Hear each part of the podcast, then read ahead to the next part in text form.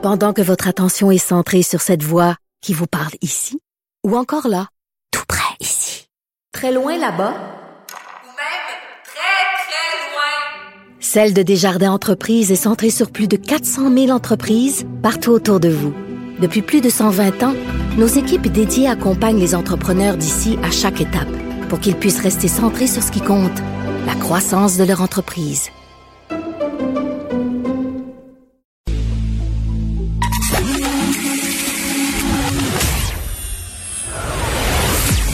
Nantel. Curieux, sympathique, informé. Pierre Nantel. Cube Radio. Bon matin tout le monde. Mardi 30 mars, une belle journée devant nous, des températures agréables, des éclaircies de soleil dans l'après-midi, mais accrochez-vous parce que mercredi, jeudi, vendredi, on retrouve le climat de saison avec des gros, gros, gros négatifs. On parle entre autres là de, de ben, des négatifs étant la pluie et peut-être même de la neige. Non, jeudi, Maude, est-ce que tu es heureuse de savoir qui se prend d'énergie ta voiture jeudi matin? Non, mais dans le fond, c'est un poisson d'avril. C'est euh, c'est Madame Météo, Madame Nature qui, qui, nous fait une grosse blague. C'est correct. Bon. Ça arrivera pas. Poisson je vais, vivre dans le, je vais vivre dans le déni jusqu'à ce moment-là. oui, t'as bien raison. Écoute, euh, il y a des gens qui voudraient vivre dans le déni hier. En tout cas, ça a surpris tout le monde. L'histoire d'AstraZeneca. Donc, en bout de ligne, si on voulait simplifier les choses, on pourrait dire que l'AstraZeneca n'est pas pour les 55 ans et moins. Oui, du moins, on suspend son utilisation jusqu'à nouvel ordre là, pour euh, cette tranche d'âge-là.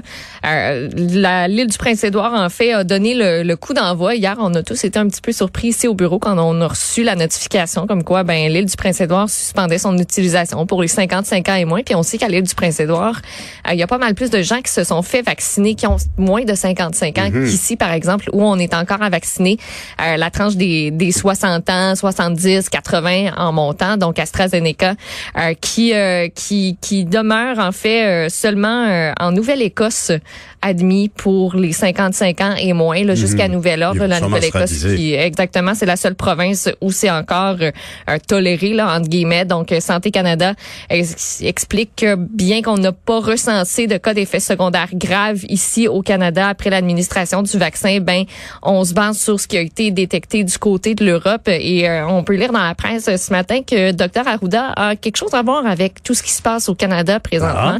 Ah. Euh, lui avait dit à son équipe de regarder ce qui se passait du côté de l'Union européenne, euh, ce qui se passait en Angleterre, puis il y a eu une espèce de signal d'alarme en fin de semaine de dire ben on aurait peut-être des problèmes là avec les 55 ans et moins. Donc lui a fait appel à Dr Quash, qui est sur le comité euh, d'immunisation nationale, mhm. euh, qui, euh, qui est la présidente en fait, puis qui a dit ben nous autres ici, on aurait telle telle inquiétude.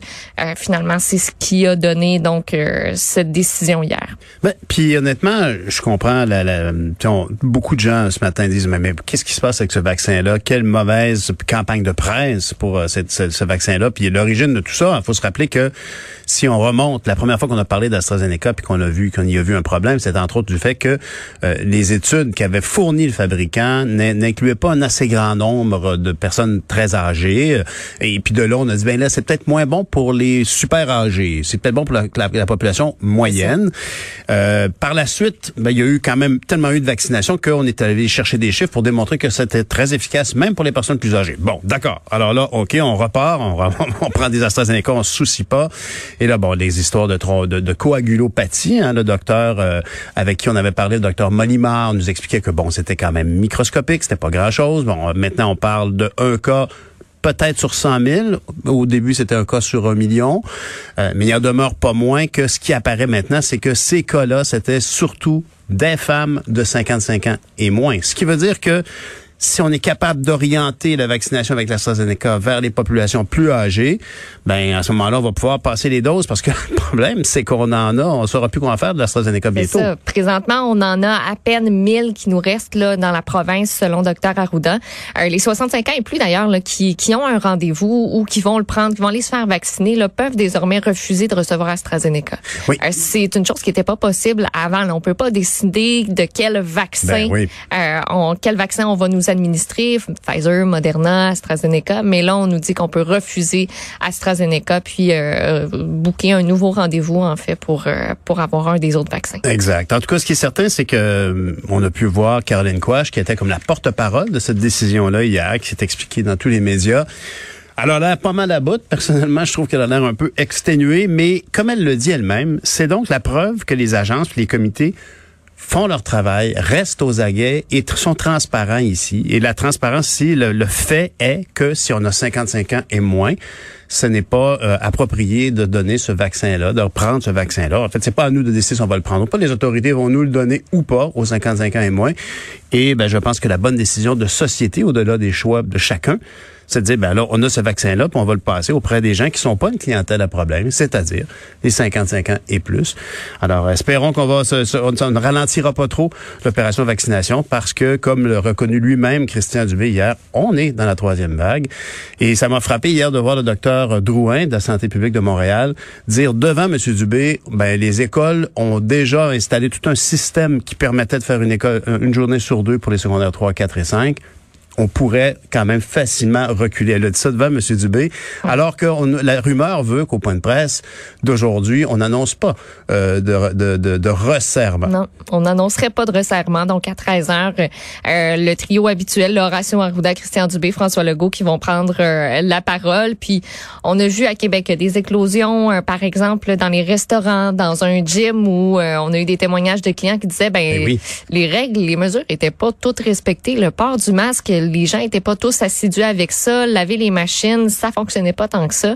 Euh, il y a des écoles qui sont fermées dans le Bas-Saint-Laurent carrément. Il y en a d'autres euh, qui connaissent euh, de bonnes éclosions. Docteur Arruda, qui en entrevue là, ce matin dans différents quotidiens, dit ben c'est quelque chose à laquelle on s'attendait de voir le nombre de cas augmenter, mais il hmm. dit entre ça puis les gens qui font des choses en cachette avec des mesures, avec des, hmm. des, des, dans des endroits en fait où on n'a pas de mesures qui sont en place, un petit peu à la bonne franquette, mais il dit ça, c'est un problème aussi. D'ici, oui, on va s'attendre à voir le nombre de cas augmenter, le nombre d'hospitalisations aussi qui va qui va suivre. Ça inquiète différentes associations, là, notamment ce qui a trait au délestage. Est-ce qu'il va falloir encore repousser des chirurgies qui sont essentielles? Euh, Ça reste à voir, là, mais euh, cette, on verra ce qui sera annoncé en fait au, mm-hmm. point de presse de, de 13 ans. Peut-être que ce sera simplement simplement aussi un rappel euh, de respecter les règles. c'est à suivre. Effectivement. Et puis, ben, moi, je pense qu'il faut considérer quand même comme rassurant de savoir qu'on a identifié le gym à Québec comme une source d'éclosion. Et euh, si il faut endiguer chacune de ces situations-là. Puis euh, tant mieux si on est de plus en plus précis et chirurgical dans l'identification des lieux d'éclosion. Euh, dossier, ben, en fait, article dans le Journal de Montréal sur le déclin du français actuellement à Montréal, évidemment, à l'appui des chiffres de Statistique Canada en plus. Oui, puis euh, il y en a un paquet euh, de chiffres, euh, mais celui qui frappe le plus, là, je pense, en, d'entrée de jeu là, dans l'article, c'est le pourcentage de gens qui parlent le français à la maison qui devrait passer de 82 en 2011 à 75% en 2036. Mmh. En fait, mmh. c'est le chiffre à laquelle c'était en 2011, là, donc déclin de, de ce côté-là. Hausse de seulement 2% sur la même période. C'est pas tant l'anglais, mais plutôt l'immigration qui va jouer un rôle déterminant selon l'Office québécois de la langue française.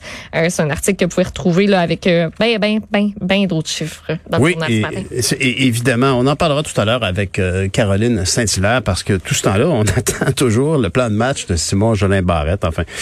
Et puis, euh, ben, dans l'actualité politique du côté d'Ottawa, c'est quand même, bon, ça fait, ça fait sourciller, en tout cas pour le moins, c'est de voir que les conservateurs ont présenté un projet de loi pour limiter la pension ben à vie de, la de, Julie à toi quand j'ai vu ben ça hier. donc, le sénateur Carignan qui va déposer aujourd'hui projet de loi euh, parce que Julie Payette peut bénéficier, là, même si elle a quitté euh, dans son mandat dans la tourmente euh, avec mhm. tout avec tout ce qu'on connaît là, de, de son passage en tant que gouverneur général. Elle a une pension à vie de 150 000 dollars par année. ça, c'est sans compter une allocation annuelle de 206 000 dollars pour ses frais de représentation. Puis le journal a fait un calcul ce matin. comme elle a 58 ans présentement, l'espérance de vie d'une femme au Canada, c'est 84. Ah, ouais, 84 ans.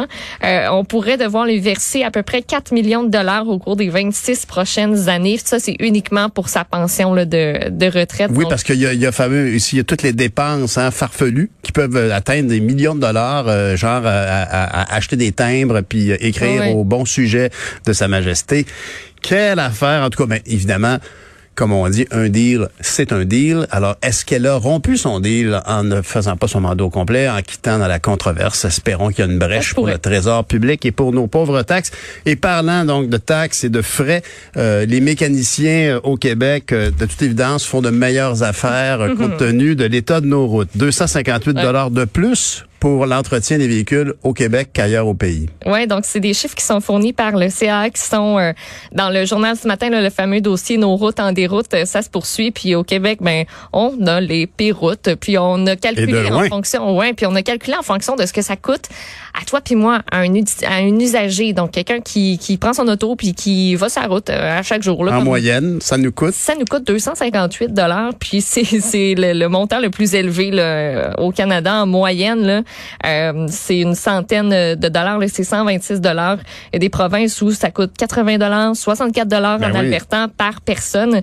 Euh, puis donc c'est ça le mauvais état de nos routes euh, qui, euh, qui nous très- coûte cher. C'est très étrange quand même parce que en Alberta, en Saskatchewan, je peux te dire qu'il fait aussi froid? Que chez nous et c'est des variations de température tout aussi importantes. Donc, euh, comment expliquer ça? Est-ce qu'on a moins de routes? Est-ce qu'on roule plus? En tout cas, ce qui est certain, c'est qu'on semble avoir un petit problème avec nos contracteurs puis l'épaisseur de l'asphalte qu'on met sur la fondation de nos routes. Merci, Maude. Bonne Bye bye. journée. Bonne journée.